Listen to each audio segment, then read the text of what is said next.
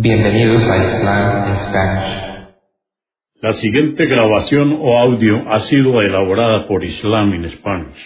Para escuchar otros temas en español sobre el Islam, visítenos en nuestra página www.islaminspanish.org.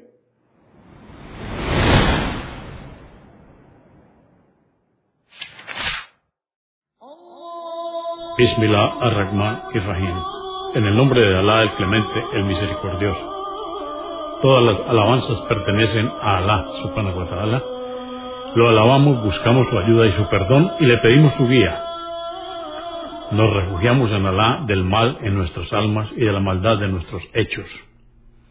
A quien Alá guíe, nadie podrá desviarlo.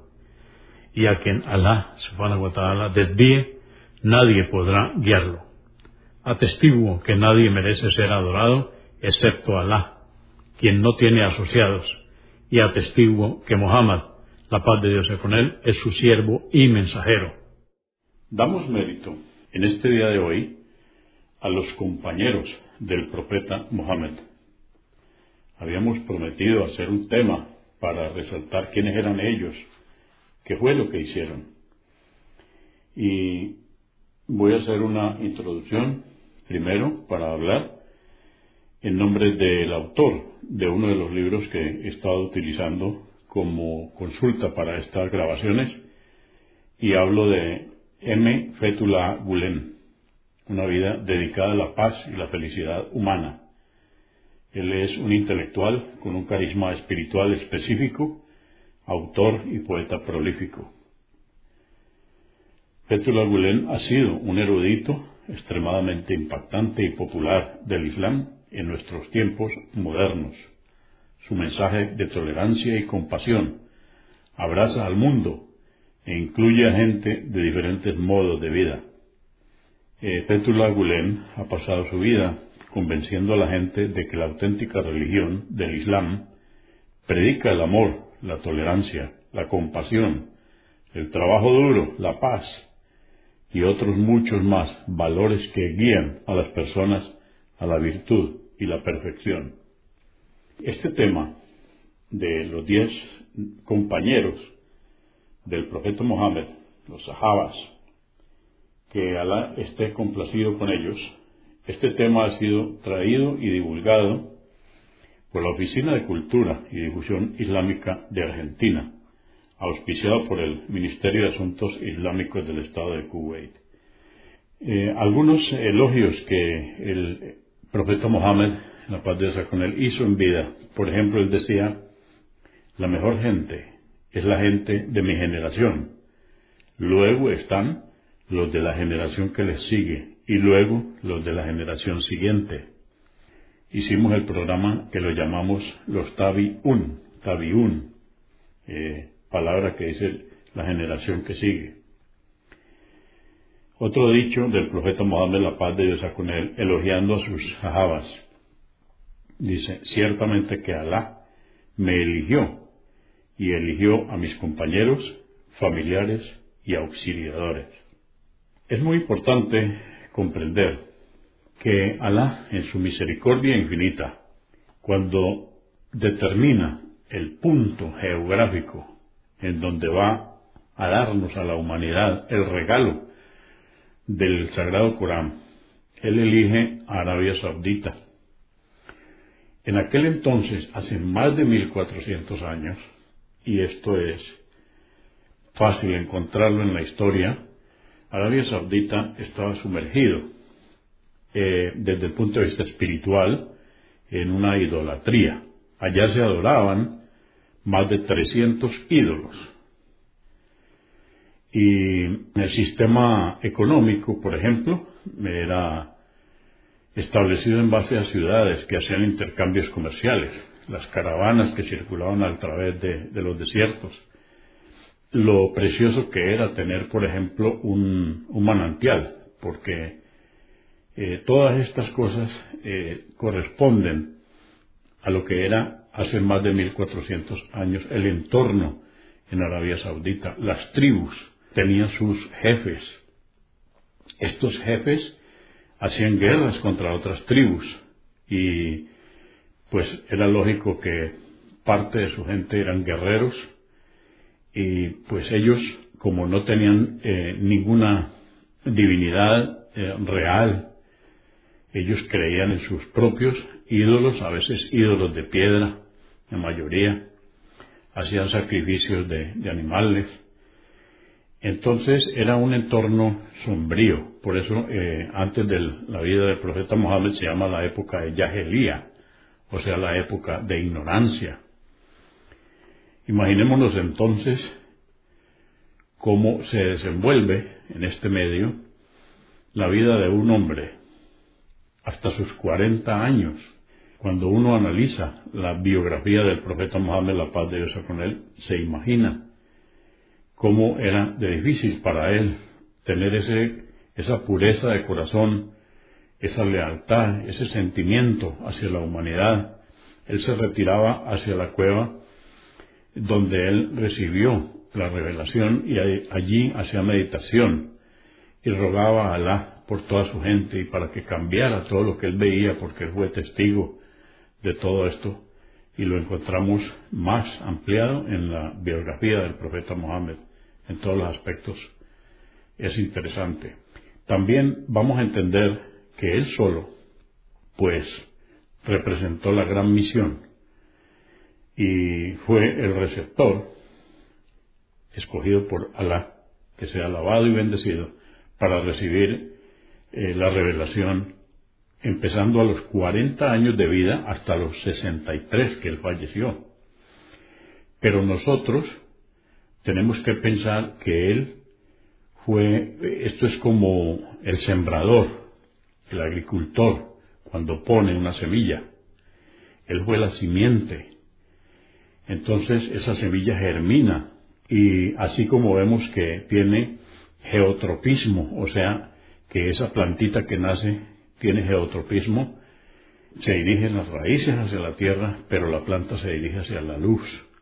Entonces el profeta Mohammed lo que hizo fue eh, sacar hacia, de la oscuridad hacia la luz a toda su gente, pero él también tenía que contar con personas que vivieran con él esta experiencia maravillosa de la revelación y estos fueron los compañeros y los tabi'un.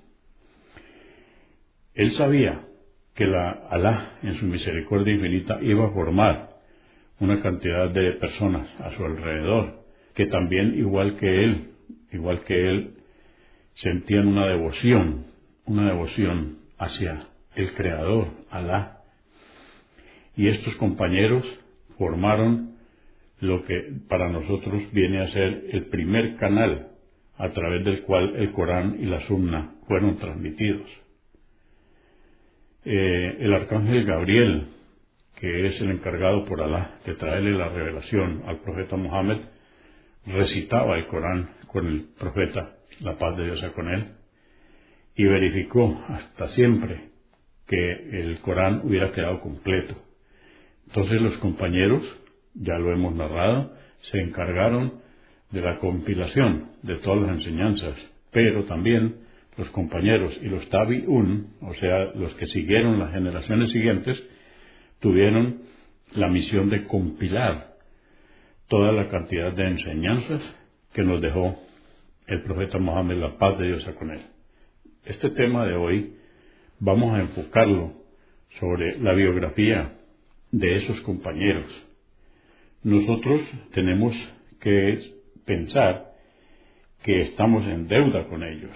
Y estamos en deuda con ellos porque realmente, como lo comprendemos, fueron las personas que tuvieron la misión de hacernos llegar la cantidad de, conocimientos que hoy en día llegan a nosotros, porque gracias a Dios ha habido personas estudiosas que han encomendado su vida al estudio y a la divulgación de estas enseñanzas.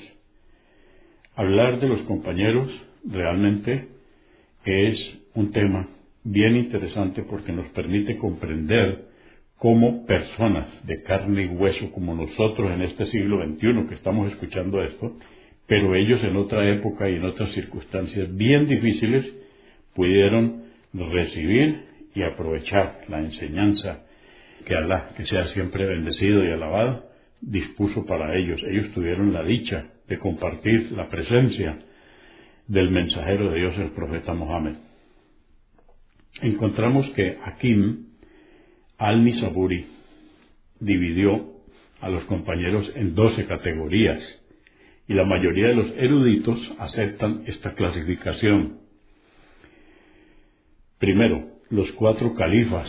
Nosotros ya hicimos una narración, dos narraciones, en donde mencionamos las biografías de Abu Bakr, Omar, Osman y Ali. Estas narraciones nos llegó, o no, sí, las dos narraciones, de parte de la Oficina de Cultura y Difusión Islámica de Argentina. También en punto 2 encontramos a los diez, los diez compañeros a los que se les prometió el paraíso mientras estaban en vida, y los enumeramos. Subeir, Subeir Ibn Alawan. Yo les pido excusas, yo respondo por eh, mi pronunciación del español. Disculpen, por favor, mi pronunciación del árabe. Me limitaré entonces a decir los diez nombres, empezando por Subair ibn al-Awan, Abu Ubaida ibn al-Jarrah, Ad Abdurrahman ibn Af, Talha ibn Ubaid Allah, Sad ibn Abi Waqas y Said ibn Said. A estos diez, estando en vida, se les prometió el paraíso. Tercero, los que creyeron antes de la conversión de Omar y se reunían en secreto en la casa de Arwan o Arkham para escuchar al mensajero. Cuarto, los que emigraron a Abisinia. Quinto, los ayudantes o Ansar, así se le llamó a la gente de Medina, que fueron los que acogieron a la gente de Meca cuando ellos emigraron por la persecución que, los Quraishíes especialmente y la gente de Meca, los judíos, cristianos y, los apóstatas, toda esta gente que, que no creía en el Islam, que hicieron la vida imposible al profeta, la paz de Dios con él, y a, la gente que creía en la revelación. Entonces los Ansar fueron las personas en Medina que los acogieron y ellos juraron fidelidad al mensajero en Al-Aqaba. Sexto, los emigrantes que se unieron al mensajero durante la égira. Se llama égira precisamente a este hecho de emigrar desde Meca hacia Medina, en donde se estableció el primer Estado islámico. Los emigrantes entonces que se unieron al mensajero durante la égira antes de su llegada a Medina desde Cuba, donde permaneció durante un corto periodo. Séptimo, los compañeros que lucharon en Badr una de las batallas del Islam. Octavo, los que emigraron a Medina entre la batalla de Badr y el tratado de Hudaybiyah. Eh, recordemos ese tratado de Hudaybiyah porque fue cuando los compañeros debajo del árbol juraron fidelidad a Alá y a su mensajero. Noveno, los compañeros que juraron fidelidad bajo el árbol durante la expedición de Judaibilla. Alá les premió después de este juramento de fidelidad al, profeta y a las enseñanzas de Alá. Entonces les premió con el triunfo en la batalla de Judaibilla. Décimo, los que convirtieron y emigraron a Medina después del Tratado de Judaibilla. 11.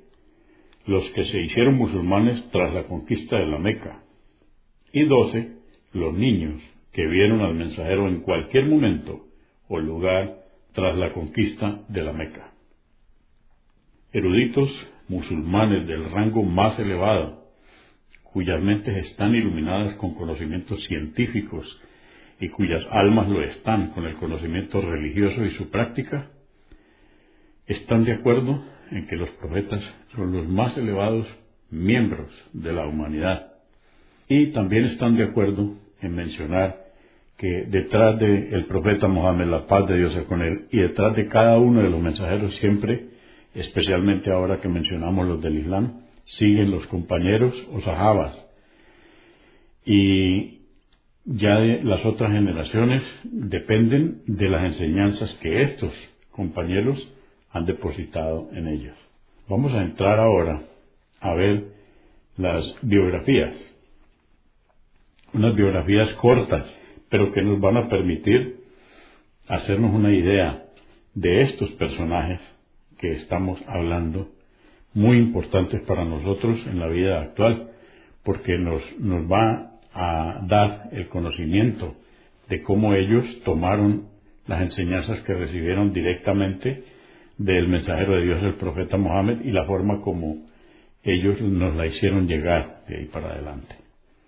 Hay un personaje que menciona Fétula Gulen, el autor. Este es un maravilloso libro sobre el profeta Mohammed, aspectos de su vida. Pero me llamó la atención la mención que él hace de Abu Huraira. Este es uno de los compañeros del profeta. Él era de la tribu yemení de Daos. Se hizo musulmán a comienzos del séptimo año de la Ejira, a manos de Tufail ibn Amr, el jefe de la tribu, de su propia tribu, pues. Cuando emigró a Medina, el mensajero estaba ocupado con la campaña de Haibar. Se unió a él en Haibar. El mensajero le cambió su nombre, diciéndole te vas a llamar Abdurrahman, porque él se llamaba antes Abdal Chams, y el mensajero de Dios, el profeta Mohammed le dijo, el hombre no es esclavo ni del sol ni de la luna. él tenía un nombre en donde simbolizaba ser esclavo del sol y de la luna. Y lo primero que hizo el profeta Mohammed fue cambiarle de nombre, la paz de Dios con él. Abu Huraira era muy pobre y muy modesto. Una vez el mensajero le vio sosteniendo contra su pecho un gato, y entonces él le llamaba el padre o el dueño del gato, Abu Hir, Abu Hir, H-I-R. Pero la gente de ahí para adelante lo llamó Abu Huraira. Él vivía con su madre que no era musulmana. Siempre rogaba por su conversión al Islam un día le pidió al mensajero que rogase por ello. Así lo hizo. Y antes de que bajase sus manos, Abu Huraira corrió hacia su casa para asegurarse que el ruego del mensajero iba a ser aceptado. Cuando llegó, su madre le detuvo en la puerta para que pudiese ella finalizar el ghusl, o sea, eh, la limpieza completa. Luego abrió la puerta y le declaró a Abu Huraira, su hijo, su conversión al Islam. Tras ello, Abu Huraira le pidió al mensajero de Dios, el profeta Mohammed, que los creyentes le amasen a él y a su madre, ahora ya una musulmana. El mensajero hizo eso, por lo tanto, el amor a Abu Huraira es una marca de la fe. Este compañero, Abu Huraira, tenía una extraordinaria memoria. Dormía durante el primer tercio de la noche, rezaba y hacía sus recitaciones súper erogatorias durante el segundo tercio de la noche y repasaba las tradiciones que había memorizado para nunca olvidarlas durante el tercer tercio de la noche. Así, en ese tercer tercio de la noche él repasaba las tradiciones. Memorizó más de cinco mil tradiciones. Nunca se perdió un discurso del profeta Mohammed, la paz de Dios con él, procuró aprender sus tradiciones y era un amante del conocimiento. Un día rogó diciendo, Oh Alá, dame un conocimiento que nunca olvide. El mensajero le escuchó, el profeta Mohammed, la paz de Dios con él, y dijo, Oh Alá, amén. Otro día le dijo al mensajero, mensajero de Alá, no quiero que se me olvide lo que te he oído decir. Entonces el mensajero le pidió que se quitase su capa y que la extendiese sobre el suelo. El profeta Mohammed rezó, la paz de Dios con él, rezó y vació sus manos sobre la capa, como si estuviesen llenas de algo del oculto. Ordenó a Abu Huraira que doblase su capa y que la sostuviese contra su pecho. Tras narrar dicho incidente, Abu Huraira solía decir, la doblé y la sostuve contra mi pecho. Juro por Alá que desde entonces no he olvidado nada, pero nada de lo que he escuchado decir al mensajero, el profeta Mohammed, la paz de Dios con él. Abu Huraira no tenía en cuenta esta vida. Él ayunaba tres a cuatro días consecutivos. A veces se retorcía de hambre en el suelo y decía a los viandantes, eh, Istacra Nuka, Istacra Tuca, lo cual tiene un doble significado. Es, ¿no me vas a recitar algo del Corán? La el otro significado es, ¿no vas a alimentarme? Eh, Jafar Taller le entendió mejor que nadie y le tomó como invitado. Abu Huraira soportó dicha dureza por aprender el hadiz Respecto a aquellos que le advertían de que narraba demasiadas tradiciones, le respondió con sinceridad, mientras mis hermanos emigrantes estaban ocupados en el bazar, en el comercio, y mis hermanos ayudantes estaban labrando, yo intenté mantener mi alma y mi cuerpo juntos para estar en compañía del mensajero. A veces decía, si no fuese por el versículo que dice, en el capítulo 2, verso 159, a los que oculten las evidencias y la guía que hemos hecho descender, después de haberlas hecho claras para los hombres en el libro, Alá los maldecirá, y los maldecirán todos los maldecidores. Entonces él no hubiera narrado nada, pero él conocía ese versículo. Entonces este versículo toma, él lo toma a pecho porque él dice, que a los que oculten las evidencias y la guía, y él consideraba que él tenía evidencias y tenía guía, y él no iba a ocultar lo que estaba recibiendo.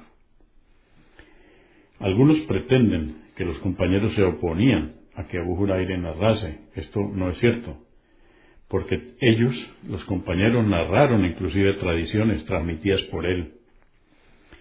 Y ellos, algunos le preguntaron a Abu Ayyub por qué narraba tradiciones transmitidas por Abu Huraira, a pesar de su temprana conversión, a lo que él respondió lo siguiente, es que él oyó muchas cosas del mensajero de Dios, el profeta Mohammed, la paz de Dios con él. Él escuchó muchas cosas que nosotros no oímos. Muchos destacados tabiún recibieron de él muchas tradiciones, incluyendo Hassan al-Basri, Said ibn Aslam, Said ibn al-Musayyib, el cual se casó inclusive con la hija de Abu Huraira con el fin de beneficiarse más de las enseñanzas de él. Said ibn Yazar, Said al-Magburi, Sulaiman ibn Yazar.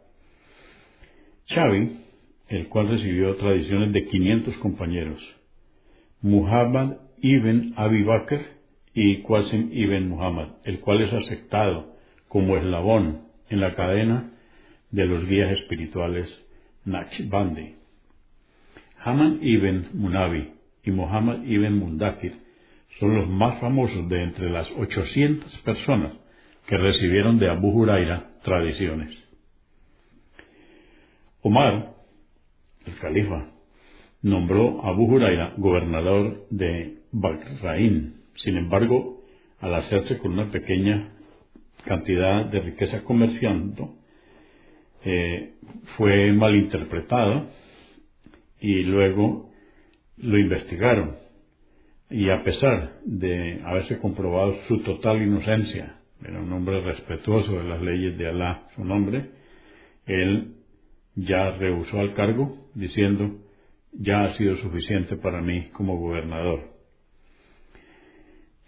recordemos que una persona de la calidad que estamos hablando de Abu Huraira es incapaz de incurrir en lo que se llama hoy en día corrupción administrativa.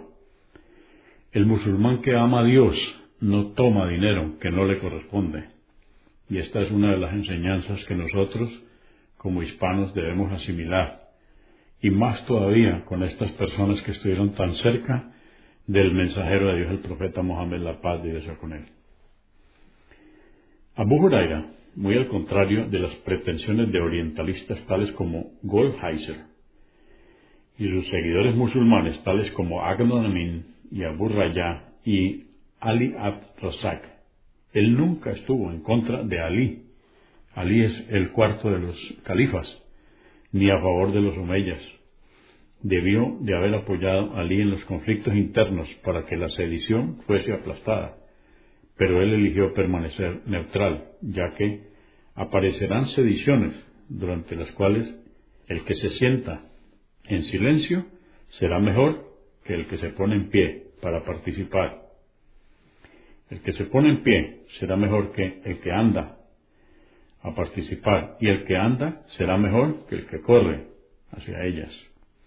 Este hadiz puede que no esté relacionado con los conflictos internos que tuvieron lugar durante el califato de Ali, pero Abu Huraira pensó que así fue, por lo que permaneció neutral. Él, a él se le oía eh, frecuentemente decir la siguiente súplica, Alá, no me hagas vivir hasta el sexagésimo año, o sea, hasta los sesenta años. ¿Y por qué? Porque él conocía de un hadiz que narró Marwan y Hakam, que decía, la destrucción de mi comunidad tendrá lugar a manos de unos pocos hombres inmaduros de Quraysh. Entonces él pedía, Alá, no me hagas vivir hasta el sexagésimo año. Y esta súplica era tan famosa que cualquiera que veía a Abu Huraira la recordaba había escuchado al mensajero, el profeta Mohammed, la paz de Dios con él, decir que unos jóvenes inexpertos y pecaminosos iban a empezar a gobernar a los musulmanes en el año 60 de la Égira. Pues Abu Huraira murió en el año 59 de la Égira y Yasir sucedió a su padre, Mueguilla, un año más tarde. No existe prueba alguna de que Aisha se opusiese a que Abu Huraira narrase. Lo que ella decía era que las tradiciones del mensajero no deben narrarse de ese modo una tras otra, porque era que Abu Huraira estaba tan totalmente empapado de tradiciones que él narraba una tras de otra. Eh, Alama Ivan Uman dice que uno de los grandes juristas, él es uno de los grandes juristas hanafíes. Él consideraba que Abu Huraira era un destacado jurista. Además, eh, Abu Huraira narró más de 5.000 tradiciones. Reunidas todas juntas, constituyen un volumen 1.5 veces mayor que el grosor del Corán. Recordemos que el Corán, sagrado libro de Alá, el Corán tiene 114 capítulos. Pues las narraciones que hizo Abu Huraira, que son más de 5.000 tradiciones, ocupa, reunidas juntas, un volumen una y media veces mayor que el grosor del Corán. Mucha gente ha memorizado el Corán en seis meses o menos. Abu Huraira tenía una buenísima memoria y estuvo con el mensajero durante cuatro años el cual rogó para que la memoria de Abu Huraira fuese fuerte. Equivaldría a acusar a Abu Huraira de inteligencia deficiente el pretender que no pudo haber memorizado tantas tradiciones. Además, eh, todas las tradiciones que él narraba no las escuchó tan directamente del mensajero, sino también de sus compañeros. Mientras Abu Huraira narraba tradiciones en presencia de Marwan ibn Hakam en diferentes momentos, este hombre hizo que su secretario la registrase en secreto. Más tarde le pidió a Abu Huraira que repitiese las tradiciones que le había narrado anteriormente. Abu Huraira comenzó diciendo, en el nombre de Alá, el misericordioso y compasivo, Bismillah ar-Rahman Rahim, esa era su palabra. Y narró exactamente las mismas tradiciones y con las mismas palabras. Esto corrobora su extraordinaria memoria. Por lo tanto, no hay razón para creer que él no haya hecho tantas tradiciones, más de cinco mil tradiciones. Entonces, esta es la breve biografía de Abu Huraira. Otro de los compañeros del profeta Mohammed Abdullah ibn Rawaha, con W, Abdullah ibn Rawaha. Dice, alma mía, morirás, sea en la guerra o fuera de ella. En una ocasión, el mensajero de Alá, la paz de Dios con él, se reunió a escondidas de los incrédulos de Quraysh a la entrada de Meca, con los jefes de los Ansar, que eran los musulmanes de Medina, a fin de acordar con ellos un pacto llamado el primer pacto de Al-Aqaba, o Aqaba. En esos días, Abdullah ibn Rawhab que ya era uno de los líderes portadores del Islam a Medina. Este pacto fue el punto de partida para la Égira, que a su vez fue un gran paso para la propagación del Islam. Y cuando el mensajero de Alá, la paz de Dios con él, se encontró con el grupo de 73 personas que vinieron de Medina un año después, Ibn Rawaha también estaba presente para cerrar el segundo pacto de Al-Aqaba. Tras la égida del profeta y la paz de Dios con él y sus compañeros a Medina, Ibn Rawah se convirtió en uno de los Ansar que más trabajaba por el Islam y su afianzamiento en Medina. Era el que estaba más alerta contra las intrigas de Abdullah ibn Ubay. ¿Quién era Abdullah ibn Ubay? Este personaje estaba a punto de ser coronado rey de Medina antes de la llegada del profeta Mohammed a la ciudad. Entonces, este personaje, Abdullah ibn Ubay, estaba a punto de ser coronado rey de Medina, poco antes de la llegada del profeta Mohammed, la paz de Dios con él, a la ciudad. Ibn Ubay se amargó tanto por esta oportunidad perdida que él empezó a tramar intrigas contra el Islam. Ibn Rawaha seguía de cerca tales intrigas para hacerlas fracasar y tuvo tal éxito que hizo fracasar todas las artimañas de Ibn Ubay.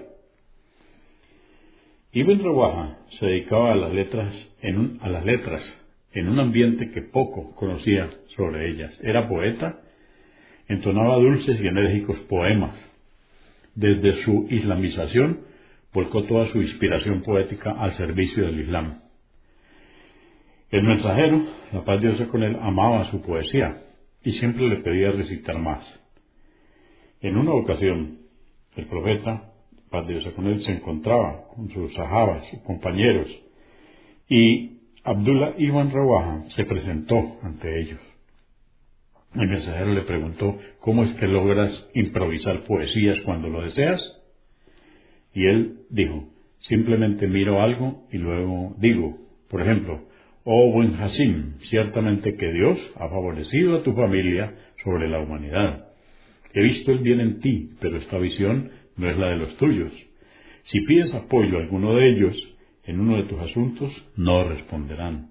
Que Dios te dé firmeza en el bien, como a Moisés, la paz de Dios con él, y a aquellos que se les ha escrito la victoria. Y el profeta entonces se alegró con los versos y exclamó, que Dios te dé firmeza. Y cuando el enviado, papá de Dios circunvalaba en torno a la cava, Ibn Rawaha eh, lo acompañaba y a la vez iba recitando, Alá, si no fuera por ti, no nos hubiésemos guiado, tampoco habríamos dado limosna, ni habríamos orado. Que tu clemencia se derrame sobre nosotros y consolídanos en los combates. Si aquellos que nos han atacado desean tentarnos, resistiremos. Los musulmanes al oírlo comenzaron a repetir estos bellos versos. El magno poeta se puso triste cuando se reveló la siguiente aleya del Sagrado Corán. Es un verso del Corán.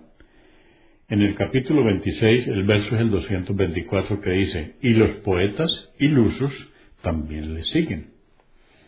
Sin embargo, recuperó el ánimo cuando Alá reveló otro verso que dice, en el capítulo 26, verso 227, solo los creyentes que practican el bien alaban incesantemente a Dios y se defienden cuando son atacados inicuamente.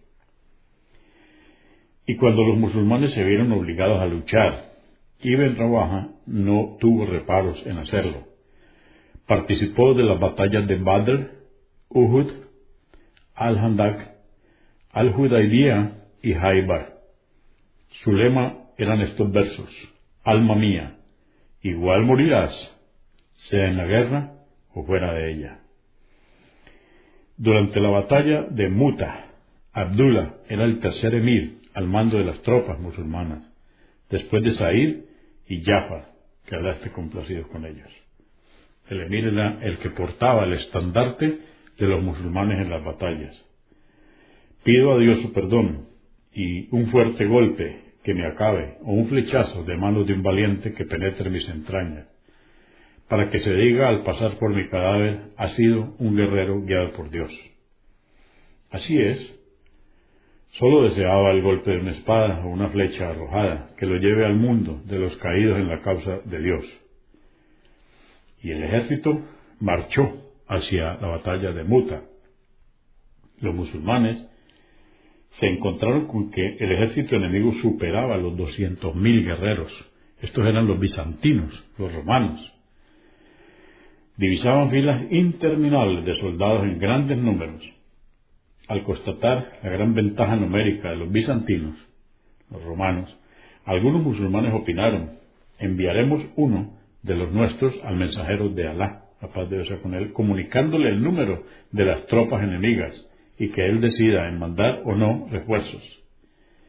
Ibn Rawaha se levantó y dijo a las tropas con voz clara y enérgica, Oh gente, por Alá, no luchamos contra el enemigo con la fuerza o la cantidad.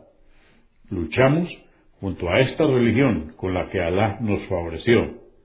Luchad, pues ganaremos una de las dos bondades, la victoria o la muerte en la causa de Alá. Los musulmanes, en inferioridad numérica, pero con mucha fe, clamaron, por Dios, que Ibn Rawaha ha dicho la verdad. El ejército musulmán emprendió entonces su camino hacia la muralla formada por las decenas de miles de soldados bizantinos. Ambos bandos se enfrentaron en feroz combate. Said, el primer emir, que cargaba el estandarte, cayó mártir en la causa de Alá.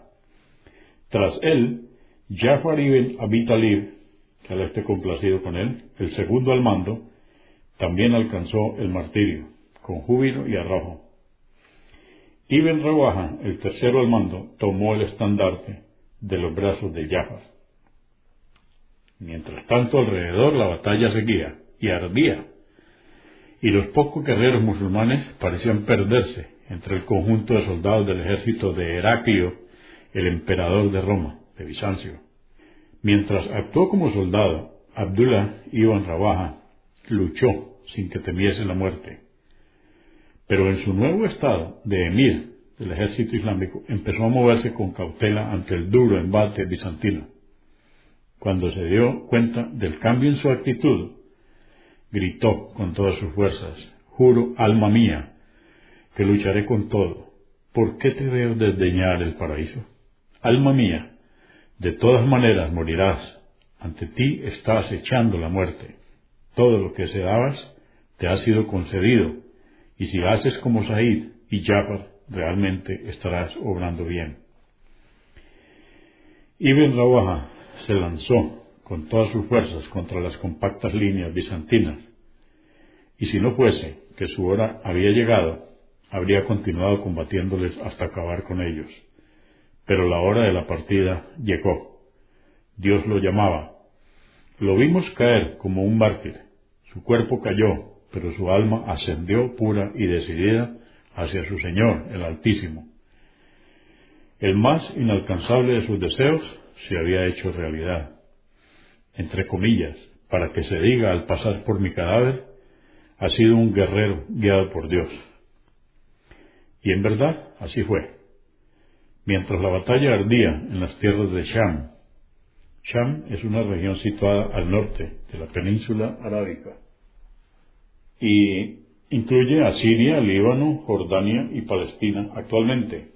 En ese entonces era teatro de la guerra entre los musulmanes y los bizantinos, el ejército romano. Entonces, mientras esta batalla ardía en las tierras de Sham, el mensajero de Alá, la paz de Dios con él, hablaba a sus sahabas en Medina. De repente, cuando hablaba pausadamente, el mensajero de Alá, la paz de Dios con él, cerró sus párpados para luego abrir sus ojos con un triste y amargo brillo. Miró calladamente a sus sahabas o compañeros y dijo, el estandarte estaba en manos de Said hasta caer como mártir. Luego lo cargó Jafar y a él también le tocó la misma suerte. Cayó por un instante y luego dijo, finalmente lo tomó Ibn Rawaha, luchó con él hasta que cayó también como mártir. El profeta, la paz de Dios con él, permaneció callado por un momento. Sus ojos brillaban mostrando nostalgia y tranquilidad. Finalmente dijo, les he visto en el paraíso. Qué hermoso viaje emprendieron al paraíso. Como si hubiesen hecho un acuerdo entre sí. Salieron juntos a la guerra y se elevaron también juntos al paraíso. La mejor evocación de estos mártires para su eterna memoria son las palabras del profeta, la paz de Dios con él, que dijo, Dios me lo mostró en el paraíso. Que Alá bendiga a Abdullah Ibn Rawaha. Vamos a narrar esta biografía de Abdullah Ibn Masud, el primer recitador del Corán en público. Dijo el profeta Muhammad, la paz de Dios con él, quien desee recitar el Corán tal como fue revelado, que lo haga como Ibn Umi Abd. Entre paréntesis, Abdullah Ibn Masud. Él es considerado la sexta persona en seguir al profeta Mohammed, la paz de Dios con él, en el Islam. Es así que este grandioso hombre fue uno de los primeros musulmanes, fue el sexto, ¿no? En su primer encuentro con el mensajero de Alá, la paz de Dios con él, dijo, siendo niño, era pastor de las ovejas de Uqba ibn Abi Muit, cuando se presentó el profeta, la paz de Dios con él, con Abu Bakr, y me dijeron, oye niño, ¿tienes leche para darnos de beber? Les dije, el dueño ha confiado en mí, por eso no les daré de beber. El profeta, la paz de Dios con él, dijo, ¿Tienes alguna oveja que no se haya apareado nunca con un cordero? Sí, les contesté y se las traje. El profeta, la paz de Dios con él, la sostuvo, pasó sus manos por sus ubres, implorando a Dios, y las ubres se llenaron de leche. Abu Bakr trajo una piedra de forma cavada o cóncava, y el profeta, la paz de Dios con él, ordeñó la oveja allí. Abu Bakr y yo y el profeta, todos bebimos. Mirando hacia las ubres, dijo, basta. Y las ubres se secaron. Luego fui hacia él y le dije, enséñame eso. Me contestó, tú eres un niño sabio. Ibn Masud se asombró de aquello. No sabía que estaba presenciando el más común y sencillo de los milagros y que pronto vería del mensajero de Alá, la paz de Dios con él, milagros que sacudirían al mundo y lo llenarían de luz. Tampoco sabía que ese niño pobre, débil y pastor de los rebaños de Uqba ibn Abi sería uno de los milagros, de estos milagros del profeta. El día en que el Islam hiciera de él un hombre creyente con su fe, vencería la vanidad de Quraysh y la tiranía de sus señores, él, que no se atrevía a pasar cerca de los señores de Meca sin bajar su cabeza, él no sabía que después de su conversión al Islam iría a la junta de los nobles de Quraysh en la Cava y recitaría ante ellos el sagrado Corán. En el capítulo 55 versos 1 al 6, Dice, Bismillah ar-Rahman rahim en el nombre de Alá, clemente, misericordioso, graciabilísimo, enseñó el Corán, creó al hombre, le enseñó la elocuencia. El sol y la luna recorren su órbita sistemáticamente, y las hierbas y los árboles se inclinan ante él. La recitación continuó, y los líderes de Quraysh quedaron atónitos no creían en lo que sus ojos veían y sus oídos oían. No podían imaginarse que este hombre que desafiaba su poder y posición fuese aquel pastor de ovejas de uno de ellos. At Subair, esté complacido con él, nos describe la escena de la siguiente forma. El primero, en recitar el Sagrado Corán en público, después del profeta, la paz de Dios con él, el primero fue Abdullah ibn Masud, que Alá esté complacido con él. Un día se juntaron los sahabas del profeta y dijeron, por Alá, que Quraysh nunca ha escuchado el Corán en voz alta. ¿Quién puede hacerles oír? Y Abdullah ibn Masud dijo, yo. Oh, pero tememos por ti. Queremos un hombre cuya familia pueda defenderle si le quisieran hacer daño dijo, déjenme, Alá será mi defensor. Ibn Masud se presentó a media mañana en el foro de los nobles de Quraysh y allí recitó en voz alta, Bismillah ar-Rahman rahim en el nombre de Alá, clemente y misericordioso, el graciabilísimo, enseñó el Corán, ya lo vimos en el capítulo 55, versos 1 al 6. Estos nobles de Quraysh le miraron diciendo, ¿qué dice Ibn Abd? Está recitando algo de lo que Muhammad trajo. Y se levantaron contra él, lo golpearon mientras él seguía recitando. A él le hicieron mucho daño. Cuando Ibn Masud volvió a sus compañeros, traía muy maltrecho el rostro y el resto de su cuerpo. Y le dijeron, esto era lo que temíamos por ti. Los enemigos de Alá nunca fueron tan suaves como hoy, les dijo. Si ustedes quieren, mañana iré nuevamente. Y le dijeron, basta, tú les hiciste escuchar lo que odiaban. Así era Ibn Masud, que Alá esté complacido con él, desde el día en que vio las ubres secas de la oveja llenarse de leche. Ibn Masud no se percató que desde ese día él y la gente sencilla y pobre formarían parte de los grandes milagros del mensajero. El día había llegado. Ya había llegado la hora en que este joven, sirviente y pobre, se transformaría en uno de esos milagros. Ibn Masud no llamaba la atención de nadie, ya que no tenía lugar entre aquellos con riqueza, ni entre los de superioridad física, ni entre los de prestigio. Carecía de dinero, su cuerpo era débil y era delgado. Pero el Islam le dio una voluntad férrea, le hizo partícipe del cambio histórico que el Islam aportó, y sobre todo le dio sabiduría, honor y perpetuidad, pues Abdullah ibn Masud precedió a la brillante cadena de sabios y doctos que adorna a la civilización islámica. Ibn Masud solía decir de sí mismo, recibí de boca del profeta de Alá, la paz de Dios con él, setenta suras o capítulos del Corán. Esto fue como una recompensa de Alá cuando puso su vida en peligro al recitar el Corán en público y divulgarlo en toda Meca durante los años de tortura y persecución. Le concedió, glorificado sea, una recitación excelente y un entendimiento correcto de sus significados.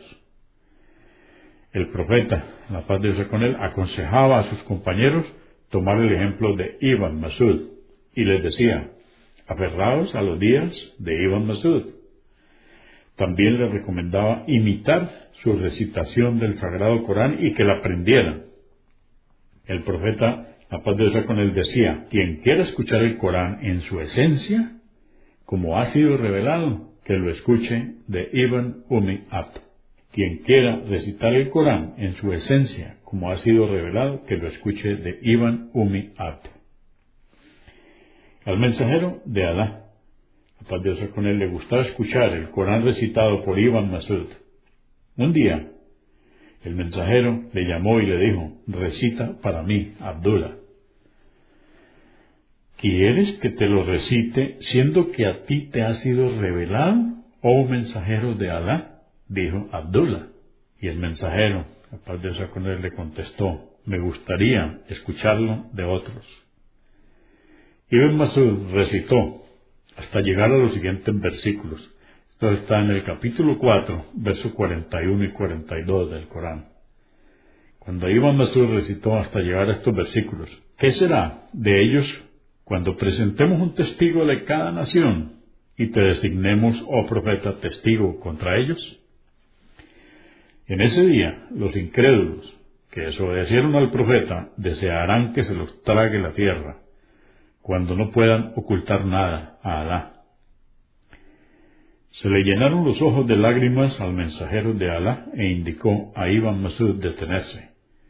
Ibn Masud reconocía el favor que Alá le había concedido y decía, por Alá, de todo lo que ha sido revelado, yo sé el motivo de su revelación Nadie sabe mejor que yo sobre el libro de Alá. Si supiera de alguien que conozca el libro de Alá mejor que yo, y tuviese que montar para llegar a él, tengan por seguro que lo haría.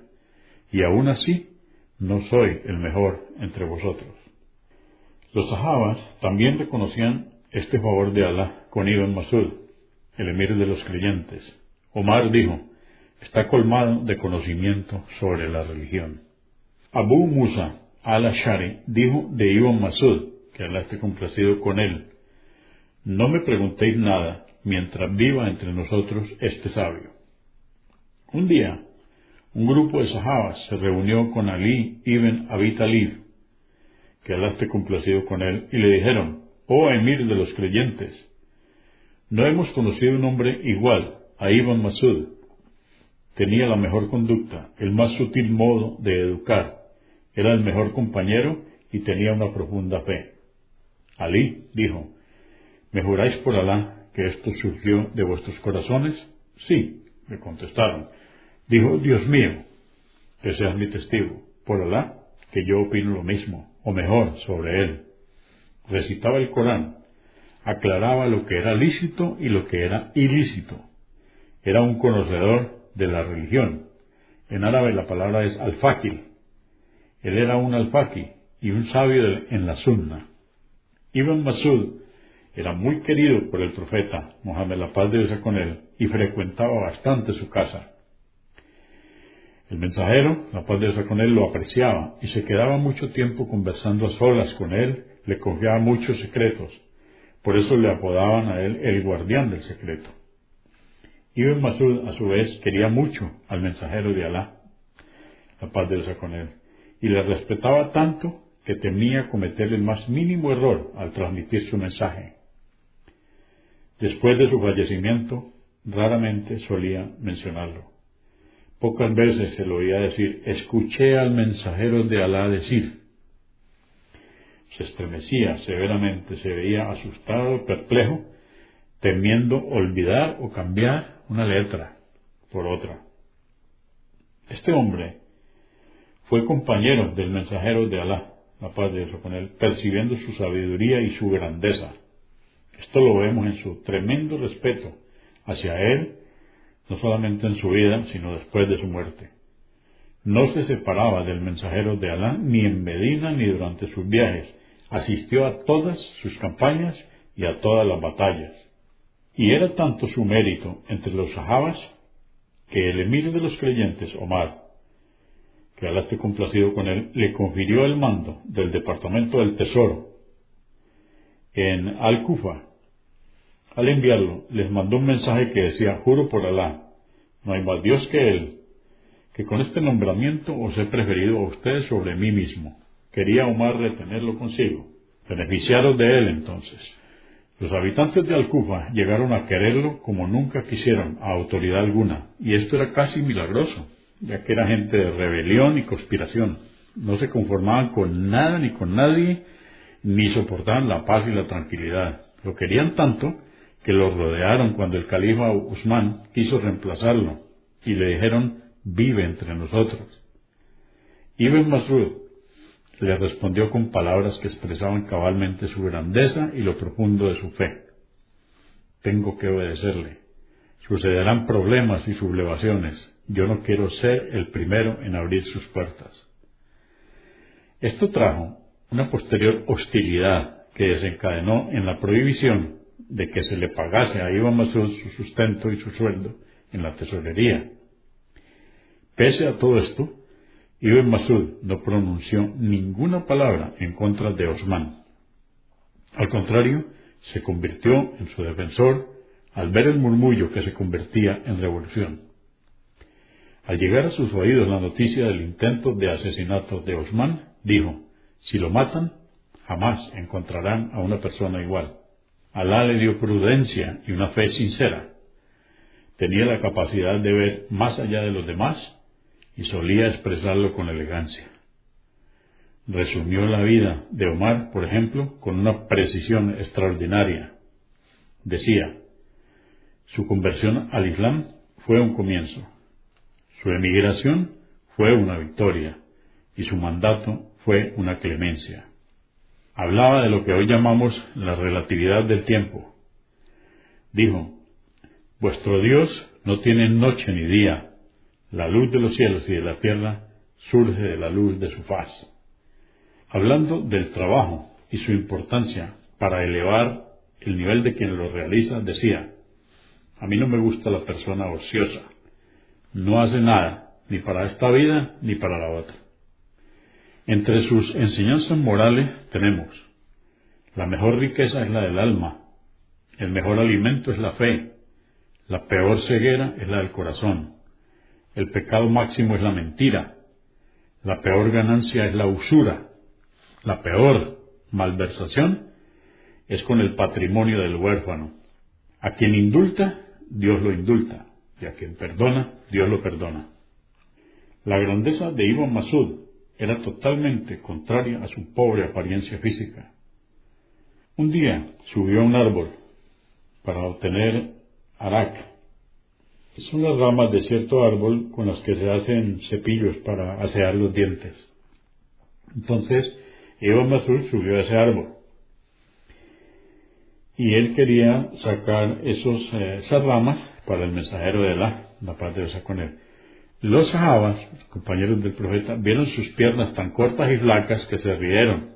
Entonces el profeta, la paz de Dios con él, dijo, os reír de las piernas de Ibn Masud. El día de la resurrección pesarán más que el monte Uhud. Al tomar la guía y la misericordia de Alá, Ibn Masud, que Alá esté complacido con él, alcanzó el grado de ser uno de los primeros diez sahabas del profeta aquellos que fueron albriciados con el paraíso y la misericordia divina mientras aún vivían en la tierra. Ibn Masud acompañó al profeta de Dios, la paz de Dios con él, en todas sus batallas y a sus dos sucesores después de su muerte. Vio cómo los dos imperios más fuertes de la época abrían sus puertas sumisos ante las victorias de los musulmanes, ante las victoriosas banderas del Islam Vio las ciudades conquistadas por los musulmanes y la abundante fortuna que corrió por sus manos. Sin embargo, nada lo cautivó, nada lo sedujo, ni lo alejó del compromiso hecho ante Dios y su profeta. Nada pudo sacarlo de su modestia, su misión y simple modo de vivir. Este gran hombre murió en Medina en el trigésimo segundo año después de la Ejria dirigió las plegarias por su alma a Suair ibn al-Anwan, que ahora esté complacido con él, y fue enterrado en el cementerio al-Baqi. Contaba con más de sesenta años al fallecer. Tuvo un solo deseo en este mundo y con nostalgia, lo repetía constantemente, pues anhelaba mucho alcanzarlo. Él solía decir, me desperté en plena noche mientras acompañaba al mensajero de Alá, la paz de Dios con él, en la batalla de Tabuk. Vi una antorcha en un extremo del campamento. Miré con atención y vi al mensajero de Alá, a Abu Bakr, a Omar, que Alá esté complacido con ellos, que cargaban el cadáver de Abdullah al-Musani. Le habían cavado una fosa y el profeta dentro de esta fosa decía, alcanzadme a vuestro hermano.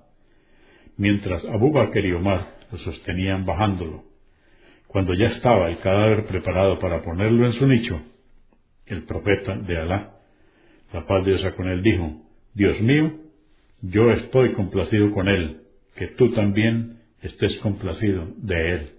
Ojalá, decía Ibn Masud, ojalá hubiera sido yo a quien introducían en esa fosa. Y ese fue el único anhelo de su vida. Nada relacionado con lo que la gente acostumbra desear en este mundo, gloria, riqueza, cargos, cargos altos, prestigio. Era pues el deseo de un hombre de gran corazón, alma magnífica y fe certera. Un hombre para quien Dios era su mensajero. El mensajero de Dios, el profeta Mohammed, era su educador y el Corán su conductor. Que Alá esté complacido de Abdullah ibn Masud. Consúltenos en la página www.islaminspanish.org. Comprendemos la bondad de poseer el idioma español y poder usarlo para explicar con claridad la verdad del Islam a la población hispana por medios audiovisuales. Assalamu alaikum. Que la paz de Dios sea con ustedes.